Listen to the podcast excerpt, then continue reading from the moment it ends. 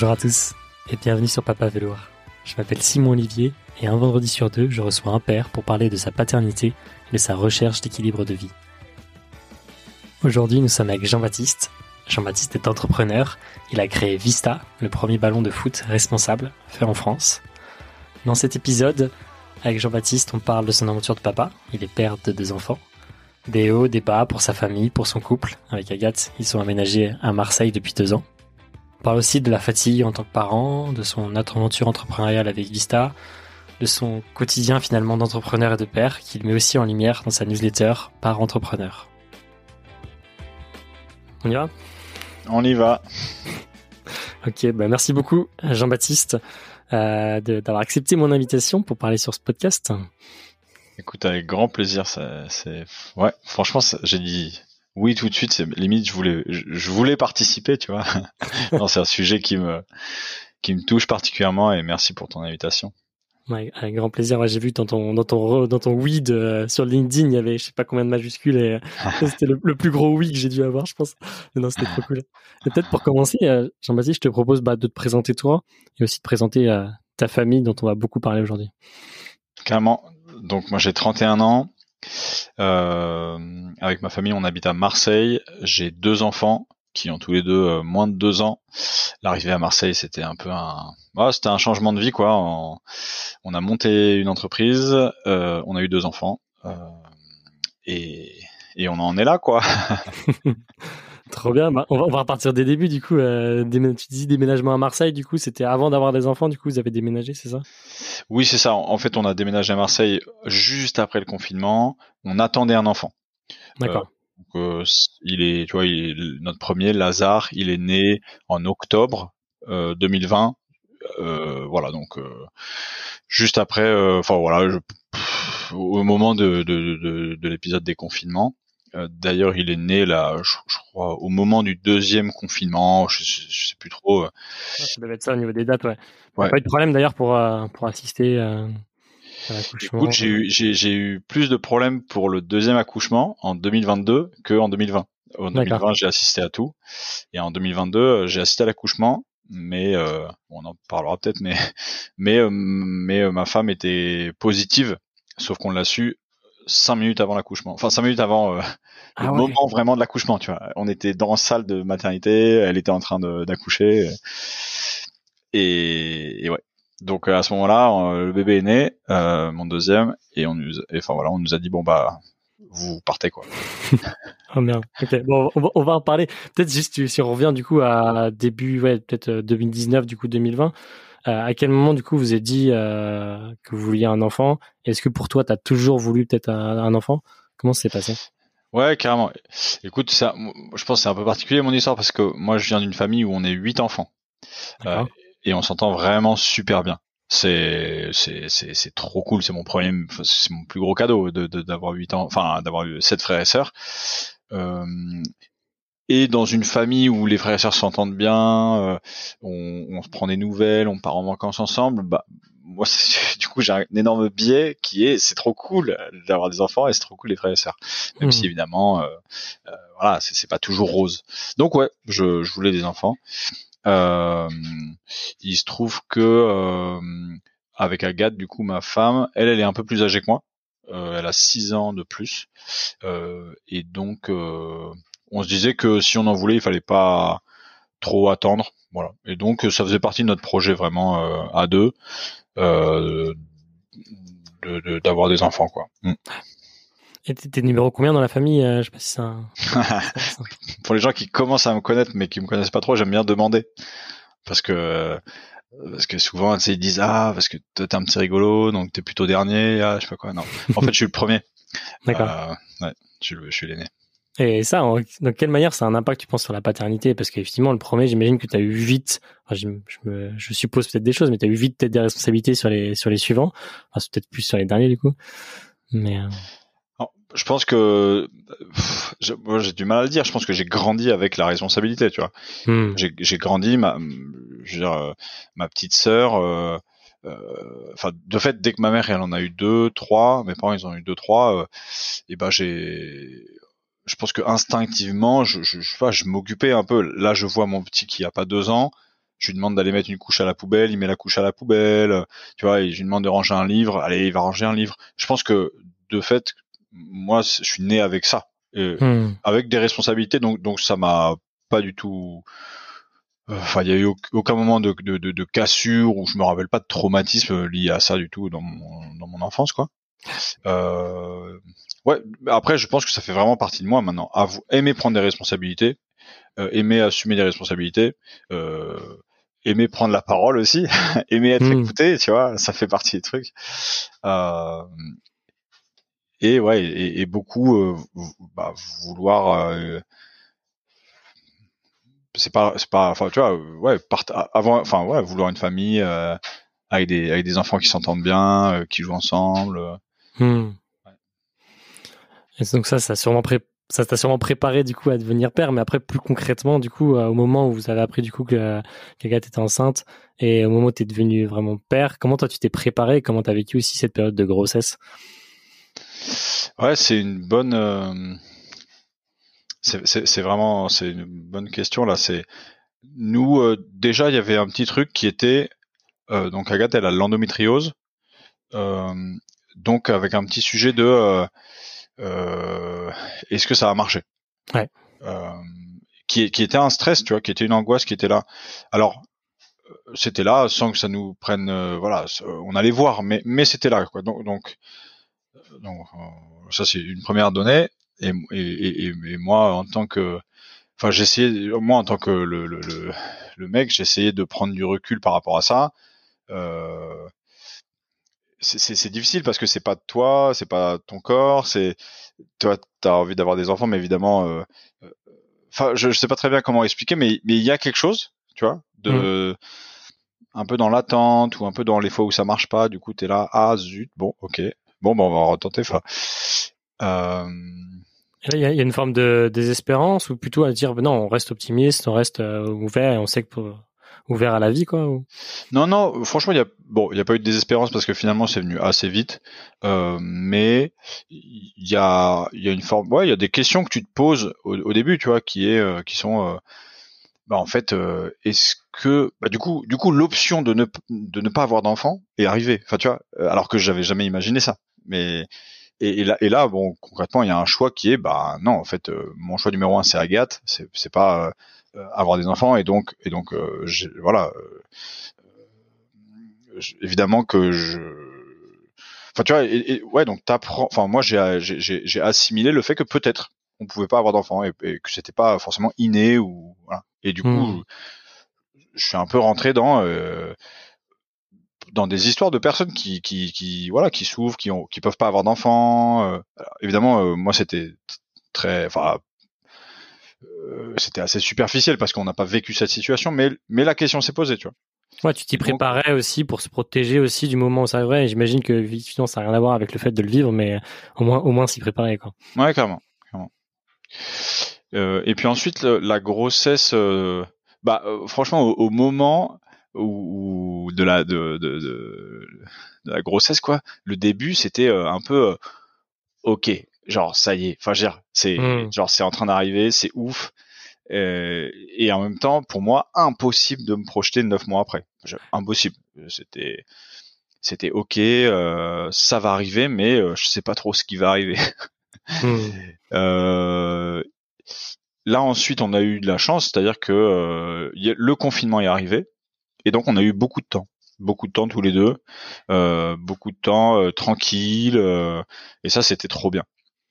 Ah, à ce moment-là, tu euh, travaillais toi ou tu étais entre deux projets? à, ce moment-là, on rentrait d'un voyage, on rentrait de notre voyage de noces avec ma femme. On avait fait quatre mois en van euh, dans plusieurs pays d'Europe.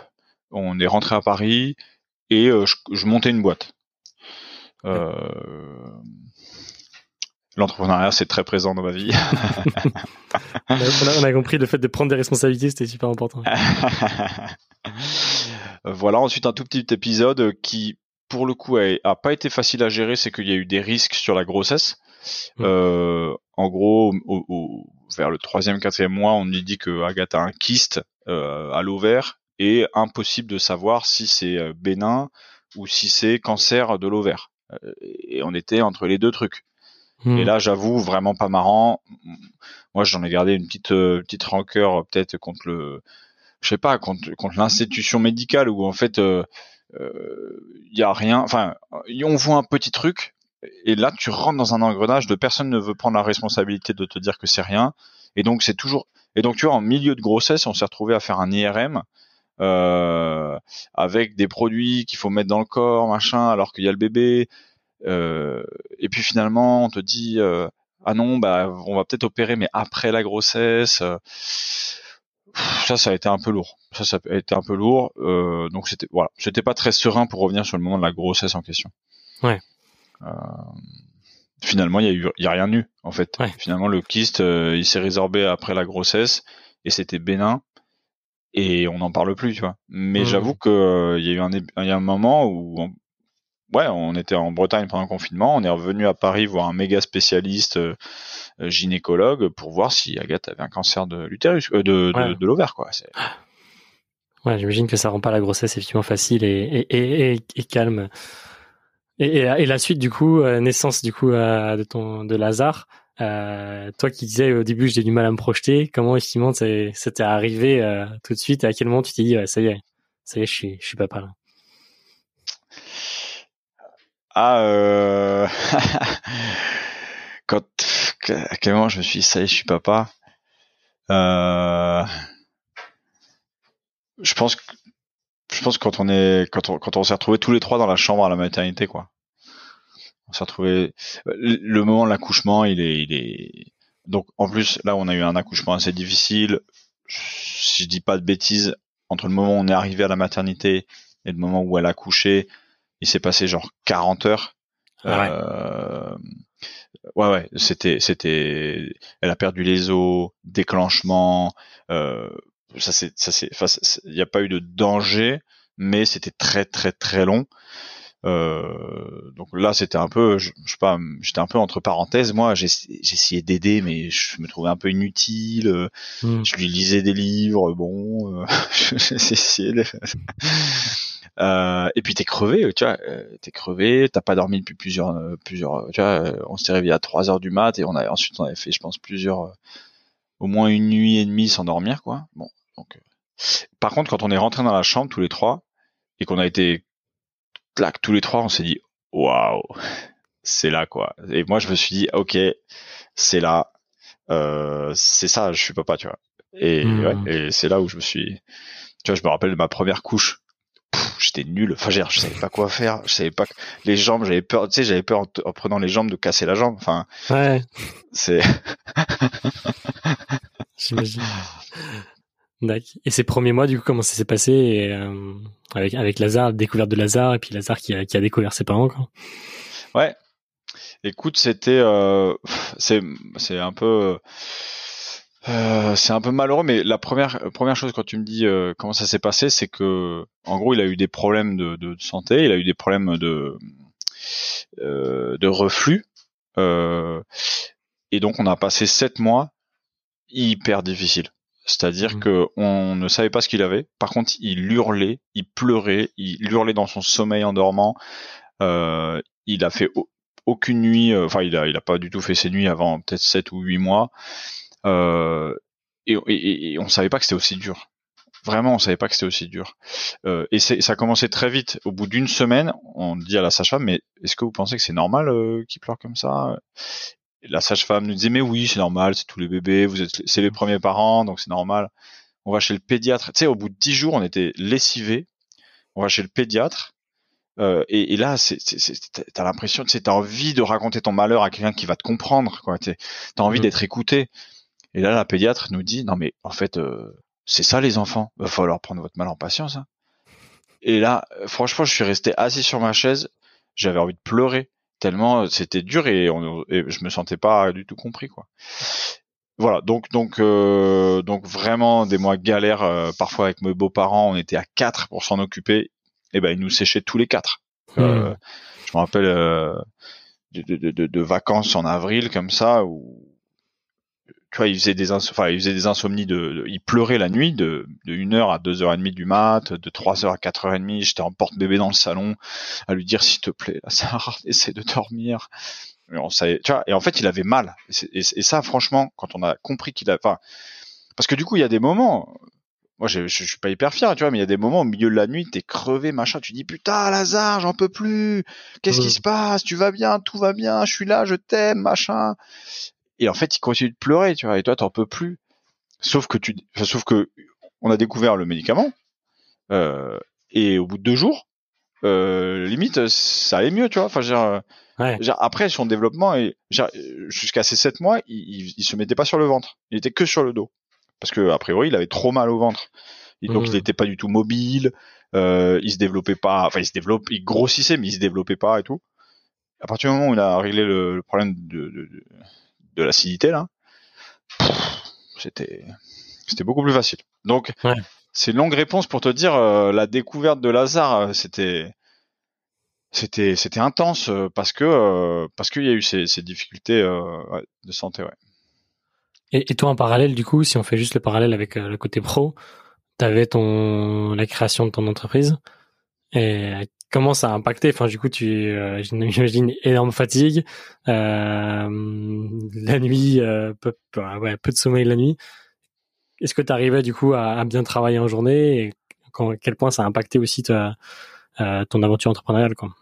Là, on était sur une période en fait avec Agathe un peu de transition, tu vois. C'était notre arrivée à Marseille. Agathe avait pas de travail à Marseille, elle en cherchait un. Et moi, effectivement, j'étais sur un projet, euh, enfin, j'étais sur une entreprise de formation. Et on commençait à se poser la question de Vista, donc l'entreprise de ballon.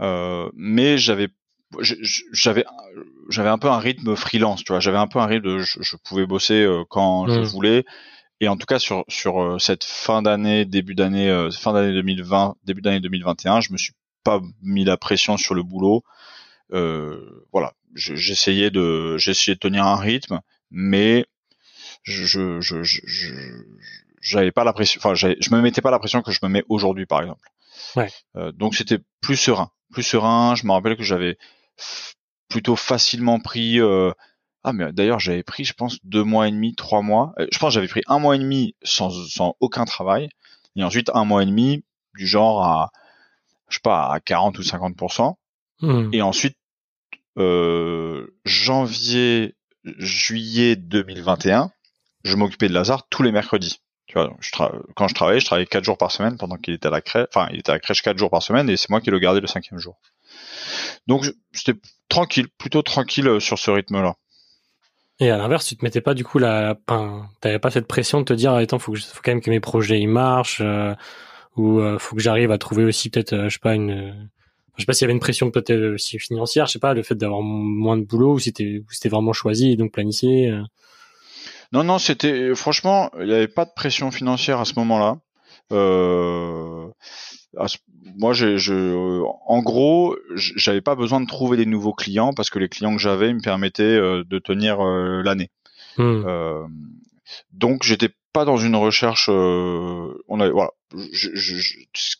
on avait planifié et c'était ça allait. Donc ça, c'était franchement assez euh, assez agréable. Après, on était crevé, vraiment vraiment fatigué, euh, et puis fatigué euh, physiquement et fatigué nerveusement, tu vois, vraiment, enfin usé, tu vois, usé des nuits sans sommeil, mais des nuits avec des pleurs, avec des hurlements. Mmh. Euh, donc à la limite, heureusement que j'avais pas, euh, enfin je sais pas comment j'aurais fait si j'avais eu des, des, des, un peu une pression euh, au boulot quoi. C'est. Ouais. Ouais. Et, et, au niveau du, du, couple, comment vous avez réussi aussi à surmonter ça ensemble? À deux Parce que je sais, personnellement, la fatigue te, te peut, peut aussi mettre en, en, danger aussi le couple. Donc comment tu as vécu ça et comment vous avez réussi à, à surmonter tout ça à deux? Ouais, ça, je pense que moi j'aurais aimé vraiment qu'on me dise euh, c'est chaud pour le couple. Putain, c'est ouais, c'est oui, t'as tout, euh... bon, t'as toutes les discussions que tu peux avoir euh, avant de t'engager, avant d'avoir des enfants, t'as tous tes projets et tout, euh, et puis ensuite il y a la réalité. et et ouais, c'est chaud. Alors. Euh je comment est-ce que comment est-ce que concrètement on a fait Déjà, je pense que c'était important cet équilibre entre Agathe et moi. C'était important. Elle, elle a retrouvé un travail à Marseille. Euh, donc quatre mois après la naissance de Lazare, donc elle a commencé quatre mois après. C'était important pour notre équilibre, pour son équilibre, de s'investir à fond dans le travail. Et par exemple que moi, euh, voilà, je m'occupe de Lazare un jour par semaine. C'était aussi une période où on n'était pas hyper sollicité à l'extérieur parce qu'on arrivait à Marseille, donc on n'avait pas trop de copains, on n'a pas trop de famille à Marseille. Euh, et ensuite, c'est une période où euh, ouais, putain, on s'est vu, euh, on s'est soutenu quoi, euh, dans le fond. Enfin, on, on sait qu'on se soutenait dans le fond, euh, mais il y a des moments où on pétait un câble l'un contre l'autre, enfin l'un envers l'autre. tu vois, les, les, les, les, les nuits où en fait moi je commence à crier parce que parce que tu vois j'en ai marre que ça pleure, j'en ai marre de pas dormir. Agathe elle comprend pas pourquoi je crie. Voilà, évidemment je m'excuse, mais en fait sur le moment, euh, moi je, je, suis pas voilà je suis pas je suis pas un surhomme tu vois il y a des moments c'est dur quoi mmh. euh, et puis euh, j'essaie de trouver euh, concrètement euh, je pense que moi je suis aussi beaucoup aidé par Agathe qui tu vois quand le couple euh, va tu vois une période de moins bien quand euh, il y a moins de communication, quand euh, ça commence à se distendre un peu, euh, elle, elle est, elle, elle, elle, est, elle est hyper forte pour pas laisser passer ça. Tu vois. et moi, je, parfois, elle, elle, me, elle me saoule un peu, tu vois. Mais heureusement qu'elle est là parce que ça, ça, permet de pas faire de compromis et de pas laisser s'installer des situations qui peuvent, qui pourraient s'envenimer. Euh, et ça, mmh. franchement, je la remercie. Je, elle, elle, elle, s'est pas inventé ça quand on a eu des enfants. Elle, était comme ça euh, avant. Euh, donc, je pense que ça aussi, tu vois, c'est ok. Il y a des moments euh, qui sont super durs pour l'un, pour l'autre, pour plein de raisons différentes. on accepte les périodes de moins bien, mais par contre, on n'accepte pas d'y rester. et ça, franchement, c'est plutôt à mettre au crédit d'Agathe que du mien, quoi. J'aime beaucoup cette. Euh, on accepte qu'il y ait des périodes de moins bien, mais on n'accepte pas d'y rester. J'aime bien ça.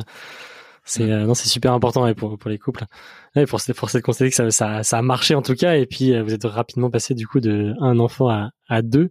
comment vous avez pris cette décision? Enfin, comment ça s'est passé peut-être de se dire on, on agrandit la famille et, avec un deuxième enfant? Ouais, ça c'est.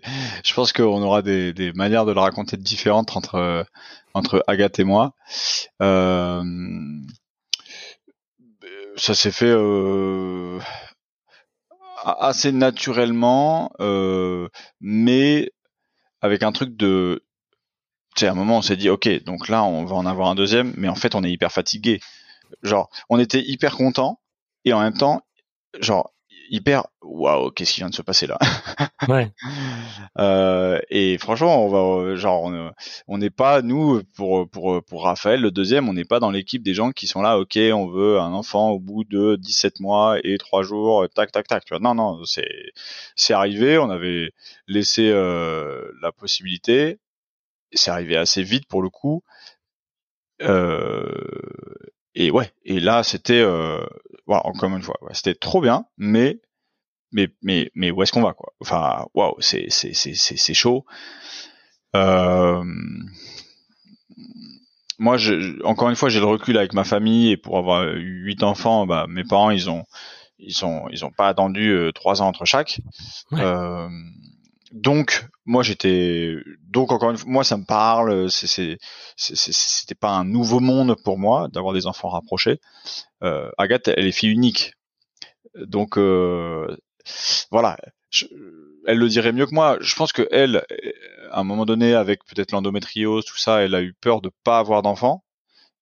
Et ensuite elle avait peut-être une appréhension à en avoir qu'un. Euh, bon euh, donc bah, chacun on a on a vécu les choses un peu différemment. Euh, euh, ce qui est sûr, c'est que voilà, on, avait un peu cette ambivalence de c'est trop bien, on est trop content, c'est incroyable ce qui nous arrive, mais putain ça va être dur quoi. Ouais, parce que vous saviez à quoi vous attendre cette fois-ci et que ça n'allait pas forcément être facile et à, devoir gérer les deux. Ouais. Et du coup, comment ça s'est passé effectivement la deuxième grossesse avec avec Lazare en plus, vous avez réussi à, à tout gérer de front? Ouais, écoute, euh, surtout que là, on a, on, bah, euh, on, a réussi à tout gérer de front. Surtout que là, pour moi, le boulot, ça devenait, euh, enfin, je rentrais dans des incubateurs, ça, devenait beaucoup plus prenant. Agathe, elle avait son boulot, elle, elle a des responsabilités à Marseille et tout. on est rentré dans un rythme assez costaud quoi où Agathe est enceinte elle est fatiguée euh, euh, ouais, elle est dans un rythme où il faut qu'elle fasse attention à, elle, euh, attention aux petits, et en même temps, elle a besoin de d'épanouissement intellectuel, professionnel, besoin de sortir, besoin de voir des gens, pas être tout le temps dans les couches. donc c'est vrai que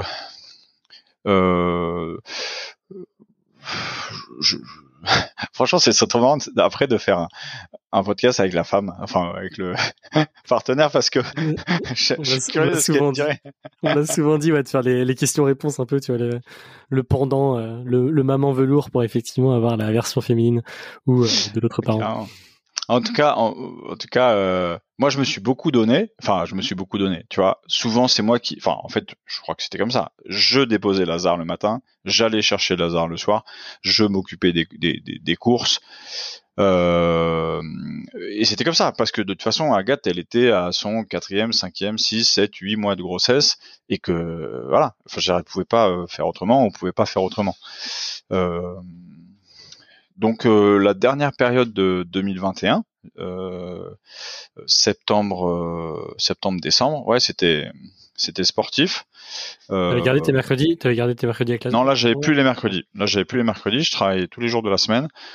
Euh, et Lazare, c'était quelque chose comme 8h30, 17h, quelque chose comme ça. Donc moi, je commençais ma journée à 9h, je terminais ma journée à 16h30.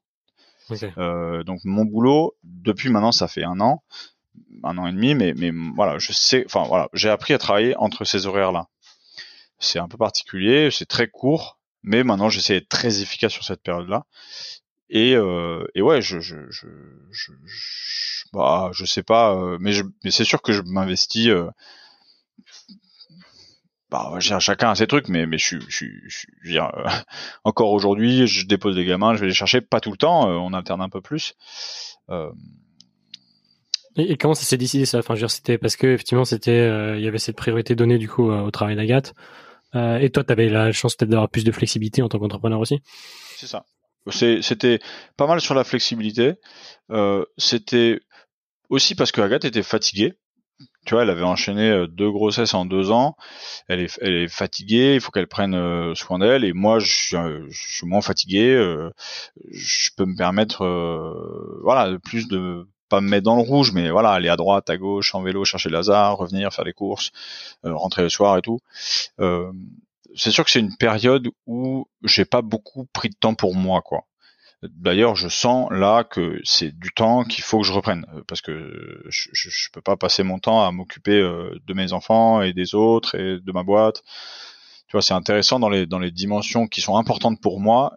Là, j'essaye de remettre un peu plus le curseur sur le temps que je passe avec moi-même, le temps qui me fait du bien pour moi et pas pour les autres.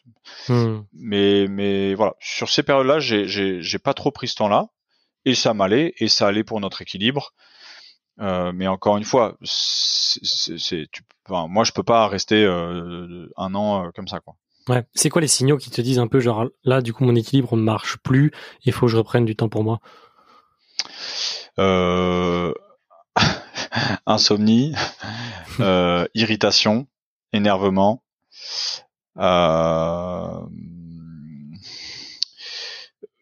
et quelque chose qui est lié à. Donc moi, je fais beaucoup de sport. Ça c'est.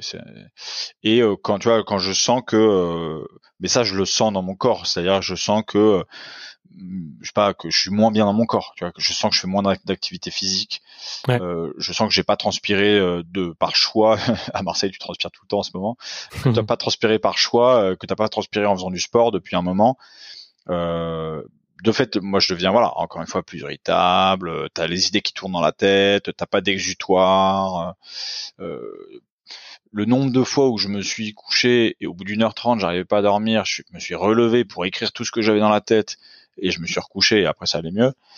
Euh, ouais, dans ces dans ces moments-là, là je sais, je sens qu'il faut que je prenne plus de temps pour, euh, pour moi. Quoi.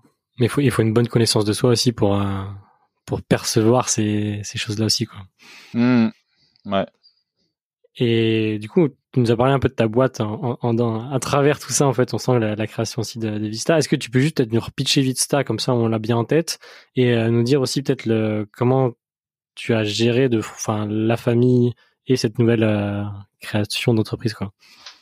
Vista, du coup, c'est une marque de ballon responsable. Euh, on est parti du constat qu'aujourd'hui, si on veut acheter un ballon, c'est forcément 100% plastique, pétro-sourcé, non réparable, non recyclable, fabriqué en Asie. Et donc nous, on, on propose un ballon où il y a 50% de matériaux upcyclés, fabriqués par des personnes en insertion, dont une partie dans un atelier d'insertion à Marseille. C'est des ballons qui sont réparables, dont l'empreinte carbone est deux fois plus faible que les ballons classiques. Bon, ça c'est Vista. Euh, et comment est-ce que euh, c'est marrant Vista c'est c'est a vraiment grandi avec mes enfants quoi euh, c'est euh, je, je, il y a vraiment toutes les phases. Hein. Il y a la première phase de l'idée, euh, il y a la première phase de il n'existe que l'idée, mais on commence à, à chercher un prototype. Il y a ensuite la phase de on a un prototype, on va le vendre. Ensuite, il y a recherche de partenaires. Enfin, tu vois, vraiment, il grandit et Vista apprend à marcher en même temps que mes enfants, quoi. Donc ça, c'est. Hmm. Euh, il y a des ballons partout évidemment à la maison. Donc les, les, les, enfants quand ils rentrent le soir, ils sont trop contents de jouer avec des ballons. Euh, ils sont trop contents quoi. Ballon, c'est je pense c'est un des premiers mots qu'ils ont appris quoi. ils ont fait c'est eux qui ont fait tous les ceux qui ont fait tous les tests de résistance euh, à, la morsure, à la ouais, ouais. de s'asseoir dessus. Non, mais franchement, au début, moi, je, enfin, tu vois, quand j'ai vu mes enfants jouer avec un ballon, je me suis dit, ah, mais oui, c'est un objet qui peut aller pour les, pour les enfants. Et du coup, je me suis dit, ah, c'est un objet qui peut aller pour les parents des enfants. Enfin, pour les parents qui veulent acheter un ballon pour leur enfant. Ça, c'est parce que j'ai vu mon enfant jouer avec et s'amuser avec et, et, rigoler avec. On a, on a des ballons où il y a des girafes, des éléphants dessus. Euh, Lazare, il dit, euh, iraf, iraf, comme ça, en regardant le ballon. Euh. Non, c'est, ça, c'est trop, ça, c'est trop cool. Hmm. Euh, ça s'est fait euh, voilà au rythme euh, donc moi c'est pas la première fois que je crée une entreprise donc un des trucs que j'ai retenu c'est essayer d'être patient donc je me suis pas excité tout de suite à vouloir tout voilà tout faire tout de suite très très vite. J'ai accepté du temps. J'ai accepté du temps sur des projets de recherche. J'ai accepté du temps où ça fonctionnait pas. Et en même temps j'avais envie que que, que tu vois j'avais un côté où je peux pas prendre non plus tout le temps de ma vie quoi. Euh, et voilà, je pense que ça s'est fait par phase. Euh, il y a des moments où euh, où je pouvais euh, bosser toute la journée chez moi, à faire des visios machin, et à, et, à, jamais avoir de temps pour moi. Et, le soir, les enfants, les couches, le tunnel, les bains, le biberon, le dodo, et je me remets sur Vista. et d'autres moments où en fait c'est d'autres moments où en fait j'ai besoin de travailler plus tard, d'autres moments où, enfin, je, je, pense que ça s'est fait vraiment par phase. Euh... C'est des phases qui, enfin, c'était, c'était Vista qui marquait un peu ces phases, ou c'était euh, dans le sens où c'était en fonction de l'activité de Vista, et s'il y en avait plus, ben en fait ça impactait du coup. C'était plutôt toi qui étais acteur, genre, enfin je sais pas comment dire, qui, qui prenait un peu plus la main et tu disais bah là en fait pour mon équilibre, ça va être un peu moins de vista, un peu plus de euh, temps perso, un peu plus de famille, je sais pas. Non, Comment t'arrives à jongler ouais? Non, je, pense que c'est la fatigue qui, qui jonglait, qui, qui, était le, curseur. Ouais. C'est, je pense vraiment que c'était ça. C'est-à-dire euh, que le nombre de journées où j'ai commencé à bosser à 8 heures ou 9 heures et je me disais oula là je vais pas finir la journée parce que je suis fatigué, parce que j'ai donné trois deux biberons dans la nuit, parce que euh, non, non. Je pense que c'est le, le, le, rythme, c'est pas moi qui l'ai choisi. Je l'ai un peu hmm. subi. Ouais. Et, toi qui as entrepris sans être père et qui entreprend en tant que père, à part la fatigue, c'est quoi les différences un peu que, que tu vois et où est-ce que même il y a des différences? Ouais, il y a une différence. Euh, bah, la différence vraiment majeure, c'est que euh, quand tu entreprends sans être père, en tout cas moi quand j'ai entrepris sans être père, j'avais pas de limite en termes de temps de travail. Euh, ce qui est d'ailleurs pour moi un, problème hein, avec le recul. Mais je pouvais bosser, je sais pas, je pouvais bosser 12 heures par jour. J'étais passionné de ce que je faisais, machin. D'ailleurs, je sais pas si on va en parler, mais c'est ce qui a conduit à mon burn-out euh, sur ma première boîte. Euh, là, aujourd'hui, le fait d'avoir des enfants, ça veut dire que ma journée de travail, elle est entre 9h et 17h.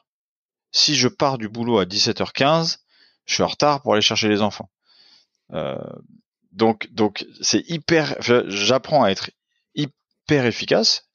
Je le suis pas tout le temps parce que, évidemment, il y a encore une fois la fatigue, il y a des trucs qui marchent pas, machin. Mais en tout cas, je pense que ce que je faisais avant en 12 heures, en termes de résultat final, aujourd'hui, je le fais en 8 heures. Euh, parce que je suis plus efficace, parce que je travaille plus vite, parce que j'ai éliminé un paquet de trucs que je pensais qui étaient utiles et en fait, en fait, c'est pas utile. Tu vois. Euh, donc ouais, ouais, dans le fait d'avoir des enfants, ça a vraiment changé euh, ma, ma, ma, ma capacité, de, ma, ma, mon temps de travail est en bien, je pense. Moi, je suis mmh. persuadé que euh, on se crée beaucoup d'obligations à travailler beaucoup, soit pour montrer qu'on travaille beaucoup, soit pour se rassurer qu'on travaille beaucoup, mais qu'en fait, il y a beaucoup de choses qu'on fait qui sont pas euh, cœur euh, dans le projet qu'on mène et qui sont plein de à côté. Euh, et je crois que mes enfants ils m'aident à ça quoi je suis pas parfait là-dessus évidemment, mais mes enfants ils m'aident à me dire ok bah en fait, euh, enfin tu vois une sollicitation euh, que quelqu'un me fait sur LinkedIn, ah j'ai trop envie qu'on échange ensemble et tout. Avant je disais oui et j'appelais la personne. Euh, maintenant, je dis, ok, quel va être le sujet de la conversation? Est-ce que tu peux m'adresser tes questions par écrit? Euh, machin machin. Et, de ça, je vois si ça débouche sur effectivement un appel où on va prendre euh, trois quarts d'heure, une heure, euh, programmé dans la semaine. Mais il y a mmh. beaucoup de choses qui peuvent être réglées à l'écrit. Euh, Aujourd'hui, je suis plus joignable par téléphone. Voilà, c'est tout. Bah ouais, le soir, j'écoute mes messages et je rappelle les gens qu'il faut. Mais en tout cas, c'est voilà, c'est des choses que moi je mets en place pour être plus efficace dans la journée. Et c'est beaucoup grâce à mes enfants. Mmh.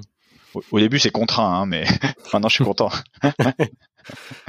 et tu as mentionné le fait qu'effectivement, ta dernière expérience entrepreneuriale avait résulté d'un burn-out. Est-ce que tu peux nous euh, rapidement nous dire effectivement la, les, les, causes et, comment tu t'en es rendu compte? Et aussi comment tu en es sorti de ce burn-out et peut-être qu'est-ce que tu ne ferais pas aujourd'hui euh, aujourd'hui? La question est super longue. Et qu'est-ce que tu ne ferais pas aujourd'hui pour pas retomber dans cet état-là? Et peut-être qu'en fait les, les, enfants sont aussi une, une, partie de la réponse, je sais pas. Ah, c'est marrant parce que sur cette question qui, dans laquelle il y a plusieurs questions, euh, donc ça fait l'objet d'un enregistrement que j'ai fait qui dure 1h30.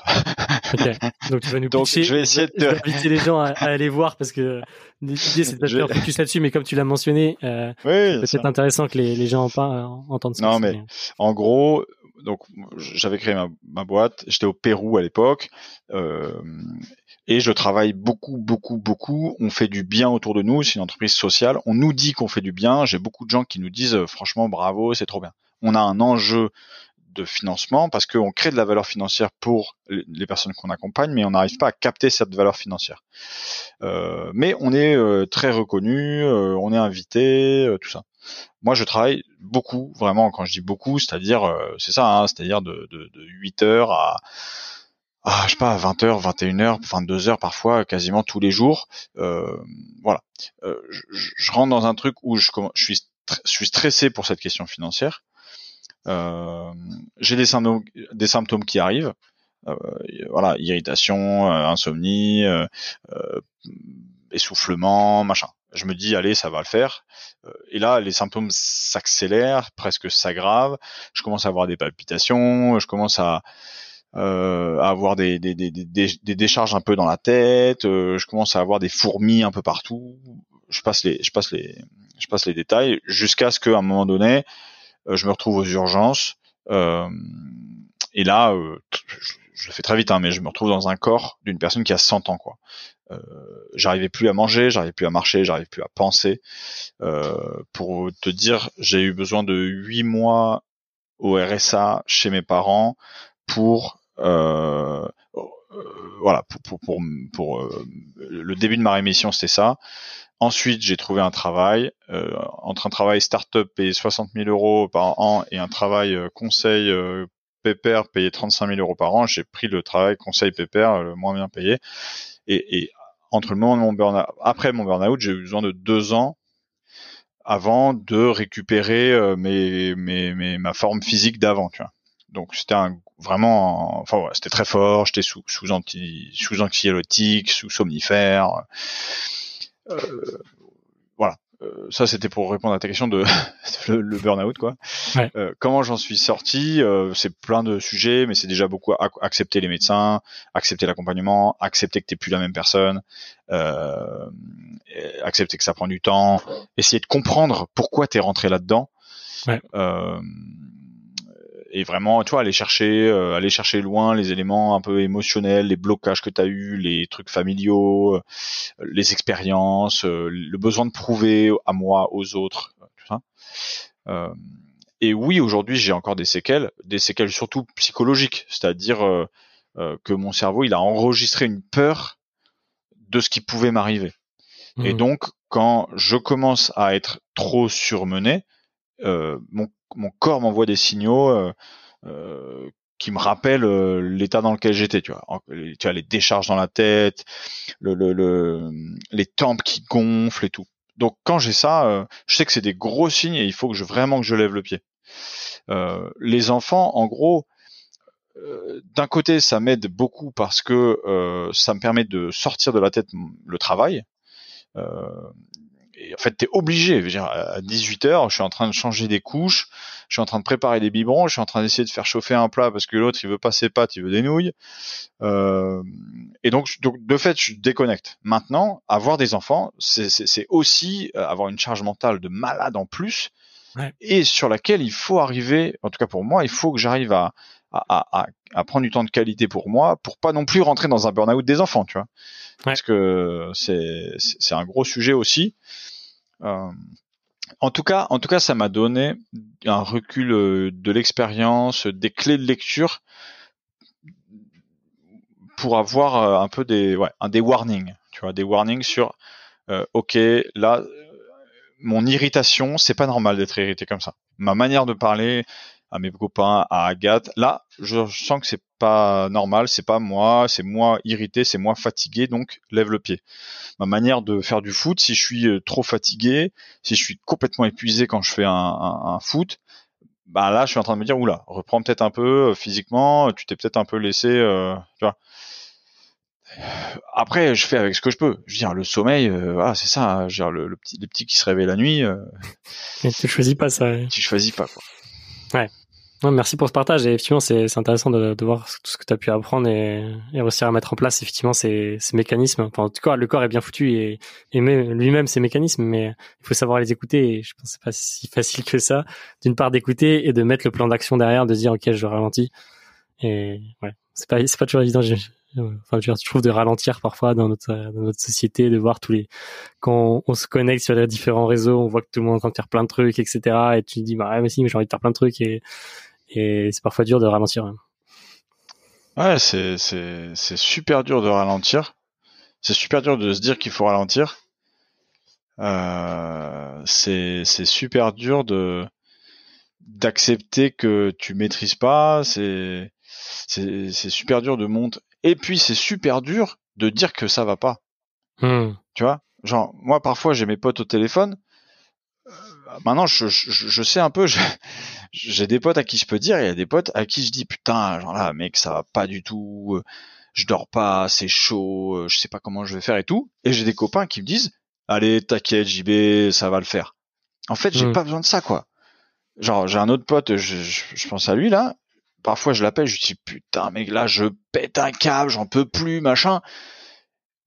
Je sais pas, il m'écoute. En tout cas, il oui, il m'écoute. Il me dit putain, je compatis, je sais pas quoi, j'en sais rien. Mais en tout cas, il me dit pas, allez, t'inquiète, accroche-toi là, vas-y, ça va aller.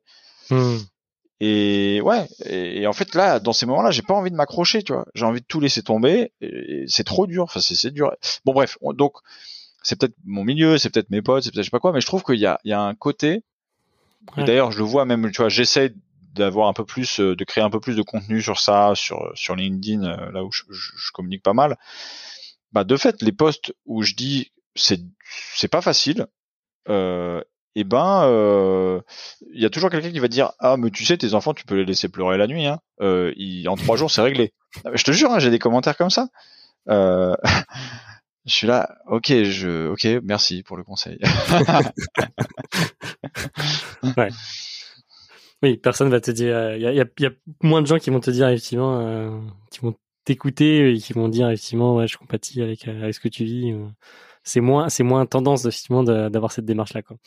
En fait mais en même temps ça parle aux gens je pense hein. je pense que ça parle c'est peut-être ces postes là où en fait euh, même si personne a potentiellement commenté ou liké mais c'est peut-être les postes où les gens sont plus touchés et, et après il y a peut-être cette peur aussi sur LinkedIn parce que tout le monde voit ce que tu likes. Donc en fait peut-être que tu as peur de liker ce truc là bref on rentre dans des mécanismes un peu un peu, un peu complexes mais euh, mais je pense que c'est peut-être les les postes qui touchent le plus les gens parce qu'en fait euh, bah tout le monde comme tu disais tout à l'heure on n'est pas des surhommes on n'est pas des surfemmes euh, hmm. on, a le droit de se laisser enfin d'être fatigué on a le droit d'être en colère et de pas savoir faire parfois. Ouais carrément. Pour, pour moi il y a un peu un entre tu vois un juste milieu entre le fait de dire allez accroche-toi c'est bon ça va passer et le fait de dire oh mais je suis méga désolé ta vie doit être hyper dure c'est c'est franchement, je te plains. tu vois, j'ai un peu les deux quoi. Mais je trouve qu'il me manque un peu l'entre-deux de putain mec, ok, euh, c'est dur. Euh, ouais, c'est dur. Je sais pas, tu vois. Enfin, et moi, ouais, je sais pas. Genre, juste un truc d'accepter de que tu puisses le dire sans forcément qu'on te donne des trucs à faire, qu'on te donne des conseils, qu'on te plaît. Enfin, si qu'on te plaît. Moi, parfois, j'ai bien envie qu'on me plaît. enfin, bref, je suis compliqué aussi, mais. Bien. Un grand merci pour le partage, en tout cas, sur, sur cet épisode et puis, euh, effectivement, sur comment tu t'es ressorti de cet épisode de ta vie euh, du burn-out. Euh, peut-être pour finir, plus sur, on revient plus sur, sur ben, on, parle, on parle de toi, mais de ta, en tant que père, comment toi tu essaies de progresser en tant que père et comment tu ouais est-ce que tu as des techniques pour progresser en tant que père? Waouh. Est-ce que j'ai des techniques pour progresser en tant que père? Ou des ressources et on parlera d'ailleurs de, la ressource que tu vas bientôt proposer à, tous à tous les parents.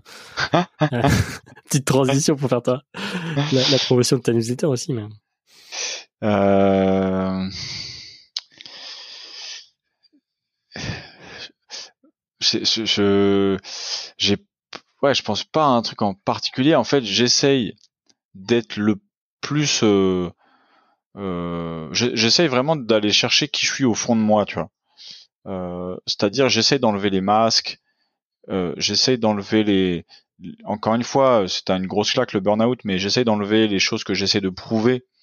J'essaye, tu vois, prouver à moi-même, prouver aux autres j'essaie d'être j'essaie d'être moi j'essaie de me la enfin tu vois de m'allonger dans mon salon euh, et juste d'observer mes gamins et de rigoler avec eux et de leur faire des chatouilles avec mon nez et et, euh, et de lancer un ballon à Lazare pour voir si, si pour voir comment il progresse sur sur sur sur le fait qu'il l'attrape qu'il me le relance.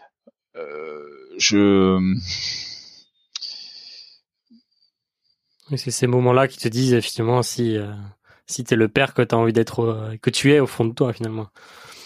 Ouais, voilà, vraiment j'essaie. Tu vois, moi je suis pas très bouquin parentalité, euh, ou en tout cas peut-être que j'ai pas trouvé ce qui me ce qui me parlait. Mais comment j'essaie, ouais, comment j'essaie d'être un, un meilleur père, c'est Franchement, c'est une, c'est vraiment une belle question, quoi. Ben, en, vrai, moi, je, la pose à chaque fois, mais je sais même pas si moi je pourrais répondre à cette question-là, donc, euh, donc non, c'est dur. Mais du coup, tu disais juste à l'heure que effectivement, tu trouvais pas forcément les ressources, euh, peut-être sur ce sujet-là. Toi, du coup, tu as voulu proposer une ressource. Enfin, tu vas proposer du coup une ressource, à savoir une, oui. newsletter pour parler entrepreneuriat et, et, et parentalité. Qu'est-ce que tu as envie de dire à, travers ce média-là que, tu vas créer? Ouais, bah, c'est vraiment, euh, en, fait, enfin, nous, on a une vie qu'on aime beaucoup, qu'on adore, mais qui est, qui est costaud. Enfin, c'est-à-dire, moi, j'étais pas, pas préparé à ça. Euh, T'as ta journée d'entrepreneuriat, t'es continuellement euh, stressé parce que tu lances le projet, euh, il y a des enjeux financiers, il y a des enjeux de recrutement, enfin il y a tous les enjeux du monde, euh, et à 17 heures, tu débranches, enfin tu es censé débrancher parce que tu vas t'occuper de tes enfants, tu es censé débrancher, je dis bien, parce que le nombre de fois où en fait j'étais avec mes enfants mais je pensais au boulot, enfin j'avais qu'une envie c'était de, terminer le mail que j'avais pas terminé c'était de monter le dossier que j'avais pas pu monter euh, et, voilà. Et, en fait, quand on, enfin, je sais pas, quand on, quand on parle, moi, dans mon entourage, il y a peu de parents entrepreneurs. Euh, et donc, c'est un peu comme moi quand j'étais en CDI, tu vois, je trouvais que c'était beaucoup plus facile d'arrêter d'y penser euh, au moment où tu sors, parce que c'est pas ton bébé, euh, c'est pas ton projet. Euh, oui, tu peux avoir des stress avec le boulot, mais euh, et donc je trouve que tu vois les personnes qui entreprennent, il y a quelque chose quoi, il y a quelque chose euh, de dingue, tu vois, c'est des personnes qui veulent changer des choses, c'est des personnes qui ont la force de passer d'une idée à une réalité, c'est des personnes qui mettent une énergie de dingue euh, dans des projets, c'est des personnes qui sont multitâches euh, et en même temps, c'est des personnes qui se retrouvent à, à, changer les couches, à prendre des rendez-vous de médecin au milieu de la journée, c'est des personnes qui euh, toi, doivent donner une énergie de dingue dans, dans leur journée, alors alors alors qu'elles dorment pas euh, 6 heures d'affilée euh, la nuit, tu vois. Mmh. Genre, comment on fait en fait? Euh, euh, Moi, ça fait 6 mois que j'ai pas une nuit complète. Et ben la journée, tout le monde s'en fout. Hein. Enfin, euh, c'est normal d'ailleurs. Oui t'entreprends, tu dois impulser, tu dois donner de l'énergie, tu dois, tu dois, tu dois gérer tes équipes euh, qui sont un peu moins bien, qui font les choses pas top. Euh, tu dois gérer tes frustrations, gérer les frustrations des autres, gérer les clients, gérer tes partenaires. Alors que tu as des cernes comme, comme ça et que tu penses que ton petit, il a, bref. Donc, donc, donc, ça, tu vois je cherche pas trop des con, tu vois, des conseils ou quoi. En, tout cas, des partages, tu vois, des partages. Et c'est un peu ce que je retrouve aussi dans ta, dans ton podcast. C'est, c'est, euh, c'est se sentir avec, tu vois, se sentir, pas se sentir seul dans un monde euh, où, euh, où t'es parent et entrepreneur. T'es, mmh. euh, ça fait du bien de se retrouver entre entrepreneurs tu vois, on sait tous ça, on sait tous que on, du coup, on évoque les mêmes sujets, on évoque les mêmes outils, on évoque les mêmes problématiques, on évoque. Hein, euh, et ben pourquoi pas euh, se retrouver entre parents et entrepreneurs, euh, parce que du coup, euh, voilà, t'évoques euh, à la ces deux sujets qui sont, je sais pas, deux piliers de, de, de ta vie, quoi. T'as envie mmh. de réussir dans les deux, euh, t'as envie que les deux se passent bien. Euh, et, et, voilà, et on sait que l'entrepreneuriat, ça fait du bien de parler des réussites, mais, mais avant les réussites, il y a un paquet d'échecs, il y a un paquet de frustrations, il y a un paquet de trucs qui vont pas bien. Ouais. En fait, c'est pareil pour les gamins. Enfin, dire, euh, mm. Donc, partager ces choses qui, qui peuvent être plus dures, plus frustrantes, mais aussi des belles joies, tu vois. Enfin, dire, euh, putain, mon gamin, ça y est, il marche, ça y est, il parle, ça y est, il fait je sais pas quoi. Ben, c'est trop cool. Euh, bon, voilà. Donc, donc j'avoue euh, que j'ai un peu cherché, j'ai un peu ruminé, j'étais là, mais comment font les autres?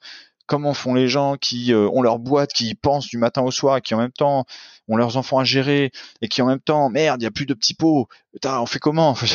Euh, Les couches, ouais, c'est bon.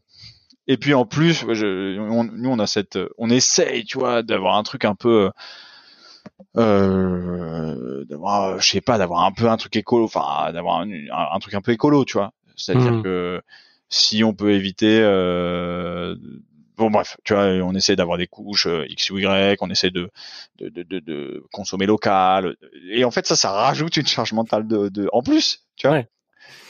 Genre en fait tes fruits tu peux pas les acheter, tu, tu veux pas les acheter n'importe où, tes fringues tu veux pas les acheter n'importe où, euh, tes couches tu veux pas les acheter n'importe où. enfin bref, donc franchement c'est pour ça voilà. Je sais pas si ça va avoir de, l'écho, je sais pas si j'ai bien trouvé la manière de, de, de, le partager, mais euh... c'est ça que tu vas raconter du, du coup dans ta newsletter euh, qui s'appelle euh, Par entrepreneur, c'est ça? Par entrepreneur, ouais. C'est ça que je vais raconter, ou au moins c'est ça qu'on va essayer de partager. Tu vois, l'idée c'est pas que moi je raconte ce qu'on fait, mais c'est que peut-être euh, on, se raconte euh, des, histoires, des, trucs marrants euh, ou des trucs des trucs pas marrants, des des, des... moi voilà l'intuition au départ c'est un peu partager une ressource parentalité et une ressource entrepreneuriat. Un truc, euh, un nouvel outil que tu as découvert et euh, les couches bio euh, lavables que moi j'ai jamais essayé par exemple, mais que peut-être quelqu'un va me dire essaye, c'est trop cool et c'est mieux pour l'environnement. Je, je, serai le premier abonné du coup de l'année parce que je, je, me retrouve bien là-dedans en tout cas. Trop bien, merci, merci Jean-Baptiste. Peut-être une dernière, la dernière question. Si on se, si tu reviens un peu en arrière et tu, qu'est-ce que tu dirais au, au Jean-Baptiste qui revient du coup de, de voyage de noces de ces quatre mois euh, de ces quatre mois en Europe là et qui qui va apprendre euh, quelques mois après qu'il va être papa.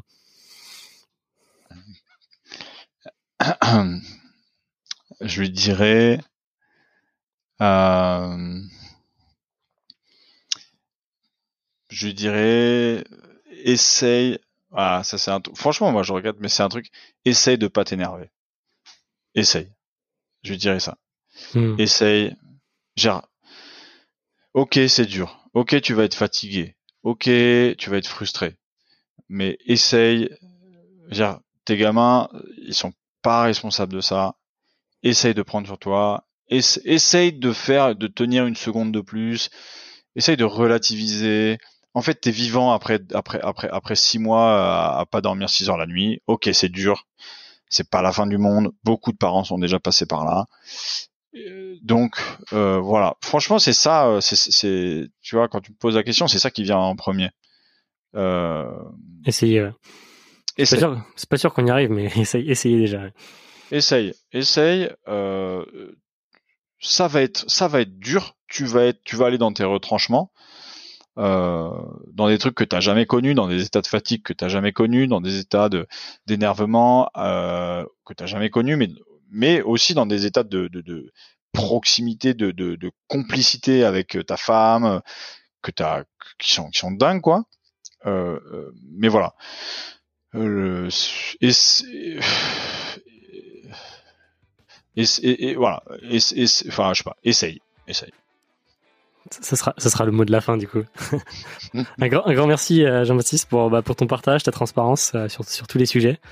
Et puis, euh, bah, je souhaite une, longue vie à, Vista et puis à, ta petite famille. merci, beaucoup. Merci beaucoup de m'avoir écouté.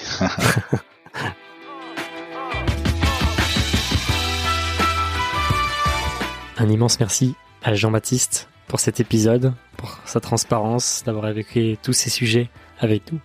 Merci aussi à vous qui écoutez ce podcast et ce 19e épisode de Papa Velours. On arrive bientôt au 20e et dernier épisode de la saison 2. Euh, du podcast.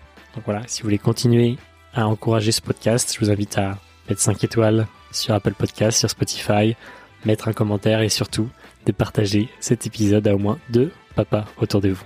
On se retrouve très vite pour le prochain épisode.